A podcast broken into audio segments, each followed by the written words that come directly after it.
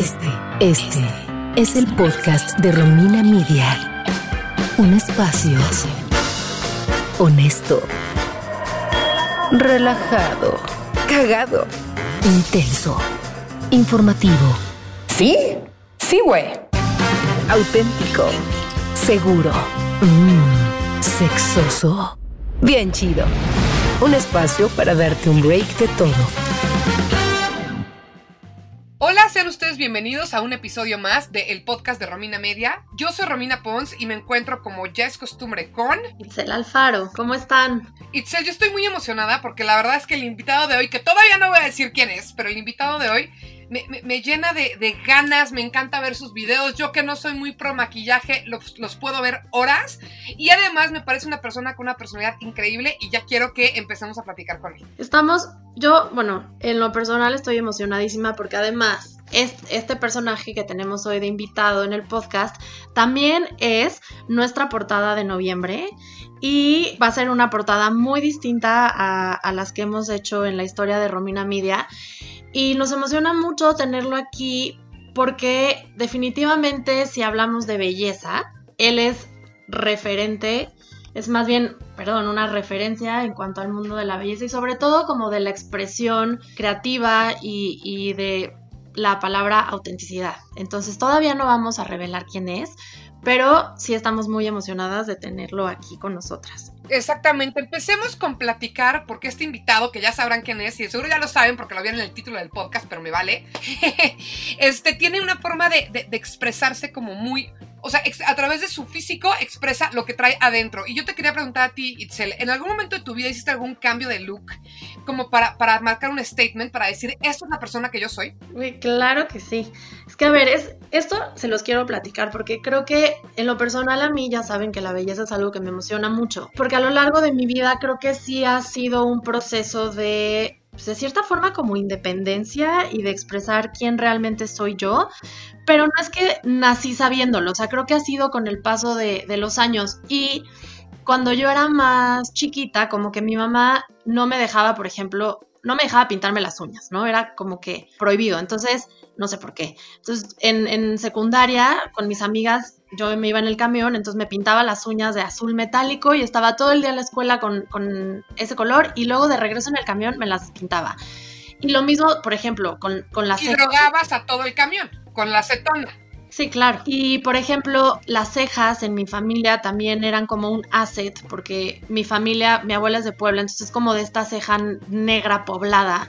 Y como que en mi familia no les encantaba ni que te cortaras el pelo, o sea, como que era, las niñas guapas son de pelo largo y naturalitas, ¿no? Entonces, como que fue algo muy, muy controlado en mi pubertad, de, al nivel de que creo que la primera vez que yo me depilé las cejas fue como a los 16 años, 17, o sea, creo que fue en prepa, y casi nunca me cortaba el pelo, o sea, siempre era como, tenía este trauma de que si me cortaba el pelo, según mi mamá, y así se me quedó, que me veía como cachetona, ¿no? Entonces siempre era pelo largo, pelo largo. Hasta que un día, cuando me fui a Florencia, todo empezó ahí, porque me fui medio año sabático, estuve allá. Y entonces cuando me fui como que fue a nivel muy inconsciente mi independencia, entonces decidí cortarme el pelo y me lo corté como al nivel de, de la mandíbula, ¿no? Y después me fui atreviendo un poco más y un día vi una en una revista Rihanna cuando tenía un mohawk, ¿te acuerdas de ese look? Claro. Y dije, lo quiero así. Entonces, ¿por qué no? Se me hizo una gran idea ir ya regresando aquí a México, este, pues como ya andaba yo con el valor, ¿no? De que ya me había cortado el pelo, pues ya fui con, con, con, el que me lo cortaba, que se llamaba Ignacio, y yo, Ignacio, quiero que me lo cortes así. Dijo, ¿estás segura? Y yo, sí, sí, sí, ok, perfecto. Y ya, y entonces me hizo mi mohawk, y la verdad es que era muy chistoso porque iba yo ya en libero, iba yo con mi mohawk, pero eso sí, con vestido y tacones. O sea, traía yo un look muy extraño y la verdad es que no se me veía nada bien, pero en su momento fue como que me atreví y experimenté y después de eso ya como que le fui perdiendo el miedo. Creo que fue el, look más, más extremo que llegué a tener, pero digo, me duró un mes y luego ya me lo quité, pero valió la pena. O sea, creo que sí fue parte de un, de un proceso de, pues como de independencia, no sé. Sí, de, de, expresarte. Sí, yo muchísimo. En, en, mi casa nunca hubo limitante de nada. Yo la primera vez que me pinté el pelo fue todo de rojo a los 14 o 15 años. Y luego de rosa. Y luego de azul. Y a mí, a mí la manera en la que me gustaba expresarme era con aretes. Entonces tuve arete en la ceja, en la nariz. Nunca en el puente de la nariz porque me, me, me, me daba miedo. Sentía que iba a doler mucho porque el de la nariz normal ya sentía, cuando me lo hicieron sentí como si fuera un balonazo. Sí, sí me dolió. Tuve en la boca, en el centro, o sea, donde está como la barbilla, de lado, toda la oreja, no todos al mismo tiempo, pero tuve todos esos aretes. Entonces, para mí una forma importante de expresión era como maquillaje oscuro, porque yo era muy, muy, muy, este, pandra. Ahora ya no se dice pandra, ¿no? Se puede decir emo o darks o como sea, pero en mi época se decía pandra. Y siempre lo quise hacer justamente a través de mi, de, mi pelo o, o sobre todo de aretes. Maquillaje también hacía, pero la verdad es que yo no me sé maquillar también, como que nunca. Y en mi época, claro que no había tutoriales en YouTube, ¿no? Entonces lo dejaba más hacia, hacia piercings y uh -huh. hacerme tatuajes eh, de henna o, o, o, tatuajes temporales hasta que ya empecé a hacer tatuajes reales. Pero para mí sí era como, como muy importante un statement de diferenciarme o sea, yo era como muy fresa para los pandros y muy pandra para los fresas. Pero la gente con la que yo me sentí identificada nunca fueron los fresas. Entonces yo buscaba mucho que mi imagen rompiera con esa actitud fresa mía, pues para que pudiera pertenecer a donde yo quería pertenecer. Era un, una cosa, en vez de una cosa de diferenciarme, era una cosa de buscar un cierto sentido de pertenencia. Yo fíjate que con, creo que era un tema como de cosas permanentes, no, no, las, no las hice hasta más tarde, porque igual yo tuve, me perforé la nariz y luego el ombligo, y, pero creo que yo más bien lo hacía a través de la ropa, o sea, pero eso sí, como que se me daba natural, que, que escogía como esas piezas de ropa que en mi escuela nadie más las escogía porque, pues no sé, estaban, eran raras o, o medio locochonas, y entonces pues a mí me gustaban. Y en, en, en, cuanto a ropa, creo que nunca se me limitó. Entonces creo que esa era más como mi vía de expresión. Pero no lo hacía de una forma consciente. O sea, más bien eran como las cosas que me gustaban y eran diferentes. Y ya, ¿no? Y ahora, pues no, ahora ya. Ya, si quiero probar algo, pues ya lo hago sin miedo. Está muy bien, porque yo creo que sí terminamos siendo nuestro cuerpo un lienzo, ¿no? Pienso inmediatamente en Bjork y cómo esta mujer ha hecho de sus presentaciones en eventos, de sus conciertos y de todo, su imagen es, o sea, como un disfraz, va más allá de ponerme unos pantalones y una playera para dar un show, sino que mi imagen ayuda a generar la atmósfera de lo que mi música quiere decir. Y es que eso puede ser la ropa, el maquillaje y los peinados, un medio de expresión para que lo que no alcanza con palabras o lo que no quiero decir con palabras lo diga con mi imagen. 100%. Totalmente, creo que sí, o sea, Björk es un gran ejemplo, también está, o sea, Lady Gaga, ¿no? Que al final es esta parte mágica y creativa de, de, de que son como, es un storytelling y hay toda la historia detrás de ese, de ese pelo, del maquillaje, del disco, de la escenografía, de la ropa, o sea, no es, al final es muy padre ver cómo pueden utilizar todos estos recursos que, que tienen a su alrededor para contar una historia, cómo se sienten, o sea, creo que sí, al final el mundo de la belleza es una gran vía para expresar y encontrar como tu lugar en el mundo. Y yo creo que pues podemos ya darle la bienvenida a nuestro invitado. Que creo que estos son temas que, que, que, podemos compartir con él y que nos cuente su experiencia. Así que sin más preámbulo, vamos a la cortinilla para que conozcan a nuestro nuevo, a nuestro invitado de este episodio que es Sailor Fag. Síguenos en Twitter, Facebook e Instagram como Romina Miria. Suscríbete a nuestro newsletter en rominamedia.com. A continuación, el diálogo, la tertulia, el coloquio. ¿Qué es eso? Pues platicar. Ah, ya. Tú hablas, yo escucho. Sailor, ¿cómo estás? Muy bien, bien cruda, como les dije hace rato, pero con ganas de triunfar. Es que ustedes no están para saberlo ni yo para contarlo, pero este podcast está grabando al día siguiente del cumpleaños de Sailor Fag, entonces, pues, cruda pero jamás derrotada. Güey, jamás. Estamos muy, muy emocionadas de que estés en este episodio con nosotras. Y digo, hay, yo tengo muchas preguntas. Creo que las dos estamos como de que queremos saber demasiadas cosas. Ajá. Entonces, pues vamos a empezar con la pregunta obvia. ¿Qué es la belleza para ti? Oye, amigas, qué profundas. y pues estoy crudo, por favor. Pues para mí la belleza, pues solo siento que es la forma en que algo en que las personas vemos de que algo agradable a la vista y pues como siempre se dice la belleza es subjetiva. Entonces creo que cada quien tiene una definición de belleza diferente que tal vez no puedan explicar pero son cosas que es como que algo que ves y ya dices ah eso está bello me encanta. Yo creo que o sea estoy asumiendo cosas completamente contigo pero sí veo que, que contigo la belleza es un medio total de expresión y además tú lo estás llevando a otro nivel o sea, ¿estás como consciente de lo que quieres expresar cuando te vistes, cuando te maquillas, cuando te peinas? Como que no es como que pienso de que qué quiero expresar, como que ya uno se acostumbra a las cosas que se gustan. Mucha gente cree que, que me expreso mucho a través de mi ropa y sí, pues sí lo hago, pero siento que hay, hay muchas veces en las que no lo hago como con demasiado pensamiento, nomás como que, ah, esto se ve verga y ya. Sí, justo, como que no es algo que haces tan consciente, no nada más eres y dentro de ese ser salen todos esos makeup looks y la forma en la que te vistes y los peinados, pero no es no es tan no es tan consciente, ¿no? Así como alguien dice que su maquillaje de diario es como el ojito cafecito y así, para mí el maquillaje de diario es pues de que un delineador maligno y así. Un delineador, amo.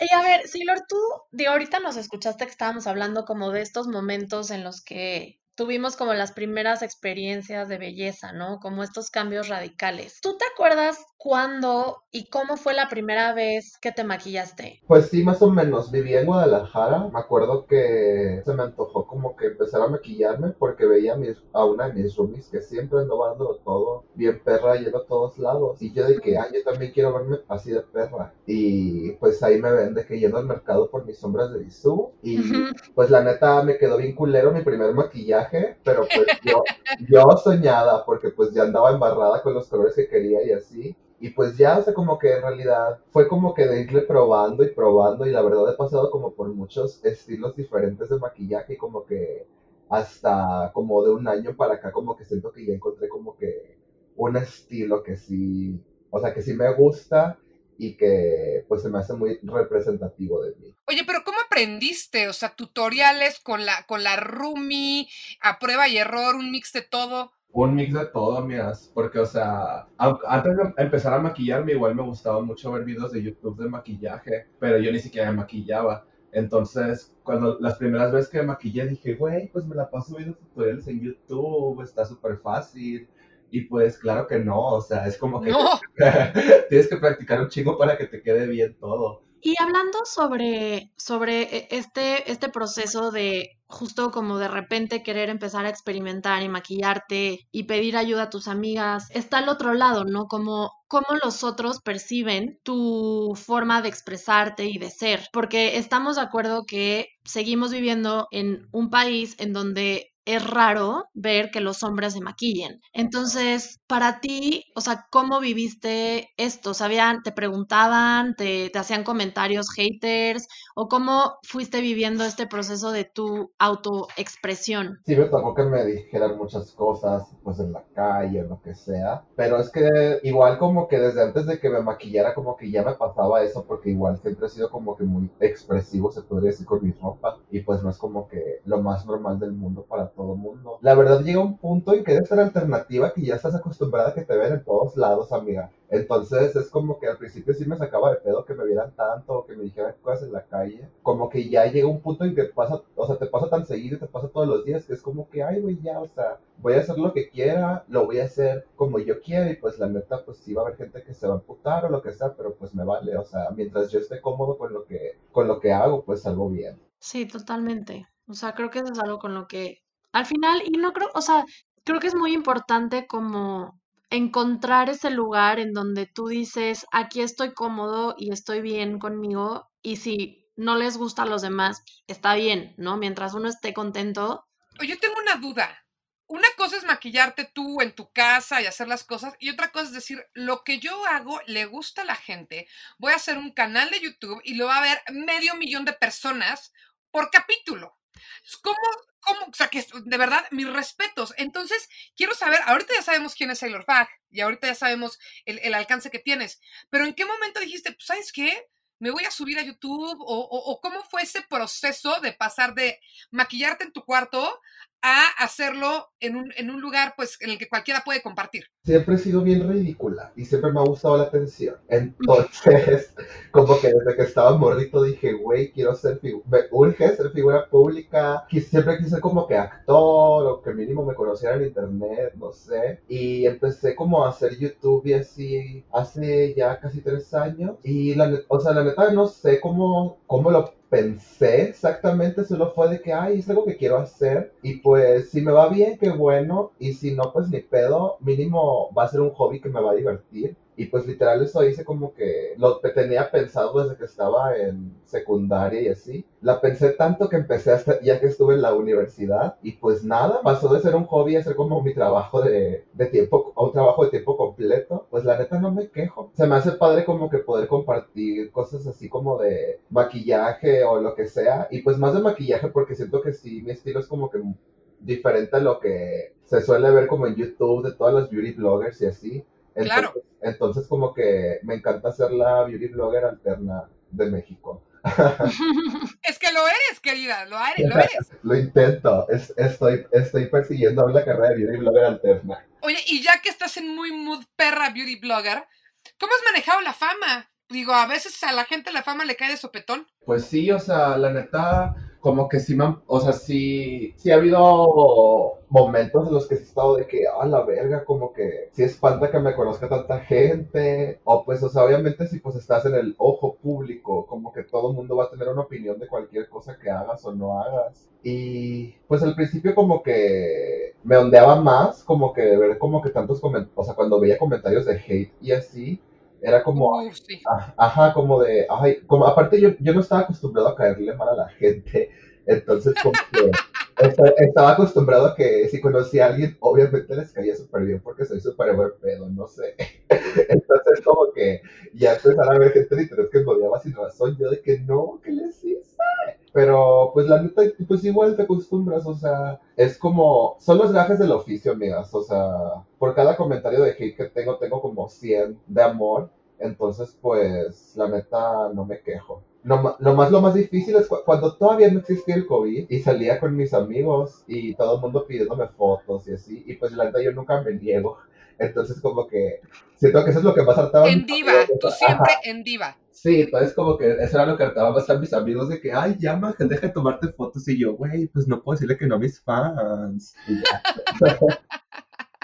y Sailor, ¿qué es ahorita que estás platicando sobre lo bueno y lo malo de ser influencer, para ti, ¿qué es, qué es lo mejor que te ha traído esta vida de influencer? Siento que está muy padre como que tener esta plataforma y poder expresarme de la forma que soy y poder como que ayudar como que a otras personas a expresarse, sentirse más seguras de sí mismas. Lo que yo digo siempre es que yo no me tomo muy en serio ni nada, pero pues sí me, o sea, luego sí me mandan muchos mensajes como que de gente que ve mis videos o, o pues chicos o chicas que pues están como que más jóvenes y de que, güey, viendo tus videos, me ayudaste a, pues, aceptarme como soy, o me ayudaste a salir del closet, o cosas así. Y siento que eso está muy chido, porque pues igual, cuando yo estaba morrito, como que sí me hubiera gustado como que tener una imagen, o sea, no, nunca tuve como que una imagen de influencer y así, pero pues nomás era como que Lady Gaga, y, o sea, como que mi ídola cuando estaba morrito, y como que ver que hay mucho, o sea, como que hay mucho morrito que, o sea, que de verdad me tienen así como que en un así como que en un, ¿cómo se dice? Como en un pedestal. Ajá, como en un pedestal. Se me hace cool como que poder ayudar a otras personas a expresarse como son o que, o que aprendan a aceptarse y cosas así. Aparte, pues ayer, que fue mi cumpleaños, como que sí me llegaron muchos mensajes como de eso, de que, ay, muchas gracias por todos tus videos, porque me has ayudado mucho y bla, bla, y yo de que con la lagrimita en el ojo. Ah. Pero es que creo que tienen mucha razón, porque hoy en día, ¿no? Bueno, hace unos años más, yo sentía que entras a Instagram y todas las mujeres estaban vestidas iguales, con el mismo maquillaje y el mismo peinado, ¿no? Y la misma ropa. Eh, en, conciertos, yo que, me gusta mucho la, la, parte musical, en música, ibas a los festivales y todo el mundo igual, igual, igual. Y entonces era esto, pues que que cansa y que la gente le da miedo ser distinto porque ven que todo mundo aspira a lo mismo. Y cuando tú ves a alguien que te gusta lo que hace, que admiras y que no tiene miedo a ser diferente, dices, bueno, si esa persona puede hacerlo, yo también lo puedo hacer. Sí, como, como que es el boost de el boost que necesitas de que ver a alguien más haciendo eso. Es que sí, justo, o sea, creo que qué importante son, o sea, es atreverse, porque no solo te atreves por ti, sino que te atreves por los demás. O sea, al final como que abres brecha para otros y eso está increíble. Y ahora, platicando sobre las opiniones de otros, a ti, cuando tú estás haciendo tus looks de make-up, ¿tu estado de ánimo influye? Pues, o sea, dependiendo de cómo me sienta, usualmente es por los colores que me voy o como que el tipo de look que me quiero hacer. Si estoy como que más aguitado o triste o algo así, intento verme más perrota para que se me olvide que estoy de que triste. Entre mi, humor como que, entre peor esté, como que más ganas le echo el make-up para verme más perra y que se me olvide que estaba triste. Yo creo que todas, hermana. Así tiene que ser. O sea, de que más perra que humana. Exactamente. Pero también a veces al revés, ¿no? Te da para abajo y no tienes ganas de nada. Entonces está bien que busques lo opuesto para que te dé un boost para arriba. Sí, pues, o sea, el, el chiste es como que mínimo, como que mínimo intentar verte bien para ignorar las miserias. Oye, ¿tú qué consumes en YouTube? Ay, es que eh, es muy variado. Me, me gusta mucho ver videos de, de, una chica que se llama Emmy Made in Japan, que son videos de comida. Y pues nomás porque ella me gusta mucho. Ahorita tengo una ventana abierta de YouTube y es Relaxing Sleep Music, porque batallo mucho para dormir, entonces me Ay, pongo, qué rico, yo también lo hago. me pongo muchos videos así como de música para dormir. Veo muchos, igual veo muchos videos de maquillaje, pero no tengo como que, como que alguien en especial que vea religiosamente. Solo es como que los looks que me aparecen en las miniaturas y se me hacen cool de que, ay, a ver, clic. De verdad consumo mucho YouTube, entonces como que consumo cosas muy random, así como les digo, consumo esas cosas, luego también termino viendo videos de criadores de hormigas y así, o sea. Ok, me, encanta caer en el hoyo negro de YouTube, es maravilloso. Sí, exactamente. Sailor, ¿y de dónde viene tu amor por Japón? Porque siento que dentro de todo tu arte hay mucho de, de como, pues sí, de, de, la cultura japonesa. Es muy kawaii. Es muy kawaii, exactamente, es muy kawaii. Pues porque soy muy otaku, amigas, o sea, como que siempre me gustó mucho el anime, o sea, eso es algo que me gustó de verdad desde que tengo memoria. Me acuerdo que antes de irme al kinder veía un anime que se llamaba Magical Doremi en el canal 5 antes de irme al kinder y como que siempre me encantó como que todo esto y pues sí, siento que es una muy gran influencia tanto como que en la forma en que me he visto y también en la forma que me maquillo. Y pues no sé, siento que es más que nada por el aesthetic. Me gustan mucho las monas chinas. Aparte también colecciono como figuras de monas chinas. Entonces, yo les digo monas chinas, ¿no? No lo digo de forma despectiva, pero sí, sí, sí. así todo el mundo le dice de que, ay, tus monas chinas. Y yo, sí, yo amo mis monas chinas. Oye, es que ¿sabes qué siento yo? Porque yo viví en León unos años y siento que, sea, esa zona Bajío, León, Aguascalientes, Guadalajara, igual y me mandas a la chingada y me dices que no.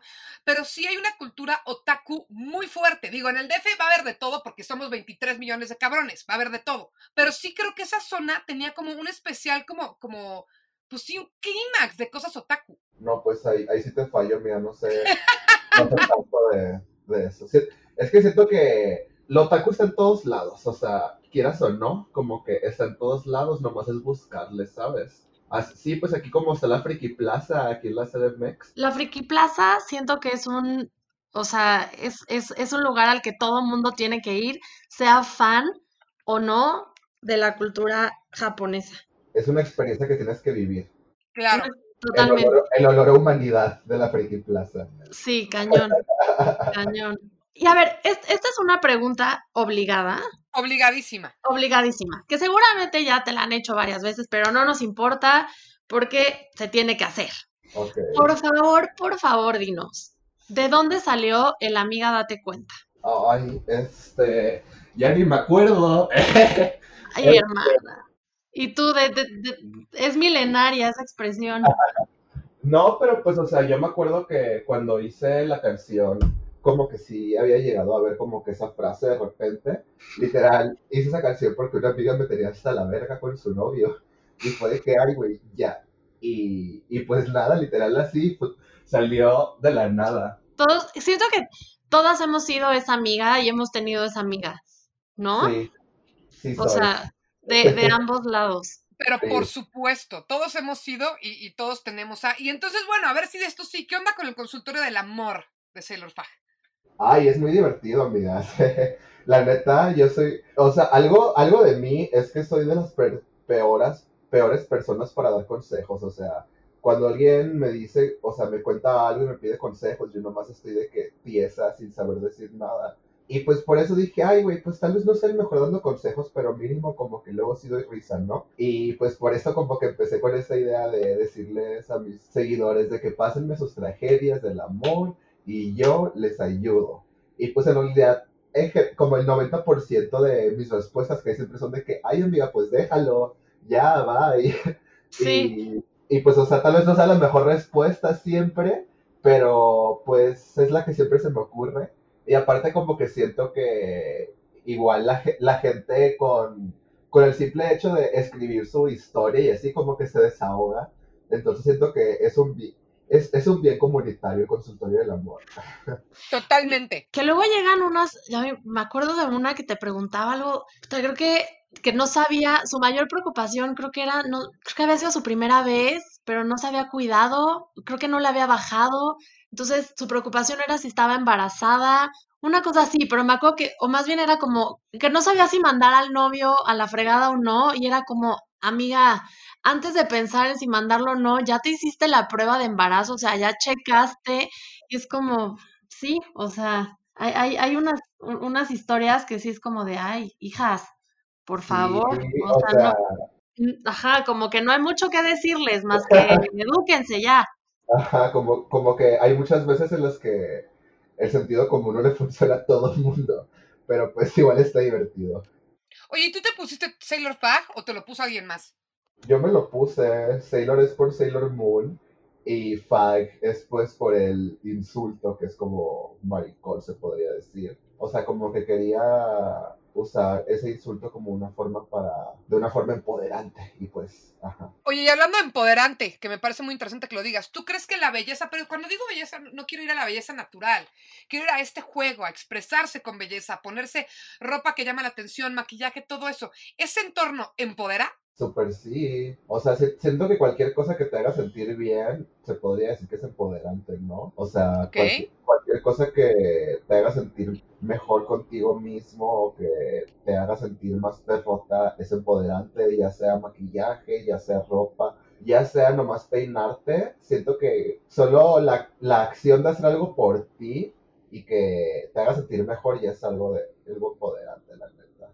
¿Qué cosas a ti te empoderan? O sea, ¿qué, ¿qué cosas te hacen a ti sentirte bien contigo mismo? Pues luego me pongo a ver mi Instagram y estoy de que, ay, qué perra soy. Y ya como que, tal vez si, ese día estoy agüitada y estoy fodonga y no me arreglé ni nada, nomás veo mis fotos y estoy de que, ay, güey, soy súper perra, ¿por qué me agüito? Igual creo que algo que también me, me levanta mucho el ánimo es escuchar, o sea, es como que escuchar música últimamente alguien que me ha dado mucha autoestima es Megan Thee Stallion, que es esta chica que anda tronando en el hip hop. Y como que todas sus letras son nomás de ser muy perra y así. Y como que escuchar esa música también como que sí me pone muy, muy malita de mi perrez. ¿Qué escuchas? Hacia ahorita, ¿qué estás escuchando? Pues principalmente escucho hip hop, pero hecho por mujeres. Rap y hip hop. Y, o sea, de que Nicki Minaj, Megan Thee Stallion, Iggy Azalea, City Girls, Cardi B y así. Y si no es eso, me gusta pues mucho el reggaetón. Igual hecho por mujeres y como que más, no tan popular, pues. Ok, igual nos puedes pasar una lista después para escuchar más del el reggaetón que tú escuchas. Sí, claro. Oye, Sailor, ¿y tú crees que tu personaje te ha dado un lugar en el mundo? Otra vez nos pusimos profundas, amiga. Sí, pasamos, mira, aquí vamos de, reggaetón a profundidad y más. Lo único que hay de personaje en Sailor Fag es el nombre, que no es mi nombre real. Pero en realidad, así como me ven en videos, en YouTube y así, o en Instagram, así soy en la vida real, nomás con, con menos edición. Pero sí, siento que sí me ha dado un lugar en el mundo, siento que pues sí, hay un chico de gente que me conoce. Entonces, ¿para qué les digo que no? Sí, sí. Oye, ya para terminar casi, Sailor, fíjate que tenemos una dinámica aquí en el podcast de Romina Media y es, muy sencillo. ya, ya sabemos que andas cruda, hija, lo siento. Pero vamos a hacerte unas preguntas y tienes que contestar lo primero que te llegue a la cabeza sin, sin filtros y no te preocupes, no son difíciles. Ay, a ver. ¿Cuál sería tu nombre de telenovela? Eh, Mangélica. Me encanta. ¿Cuál es el miedo que superaste? Insecto. No, insecto no los he superado. Ay, no sé, no sé ningún miedo que haya superado ya. Siguiente pregunta. Ok, ¿cuál es tu película favorita? La de Legalmente Rubia. ¿Tu mejor recuerdo de la infancia? Una vez que mi mamá hizo unos sándwiches bien buenos que me llevé al kinder.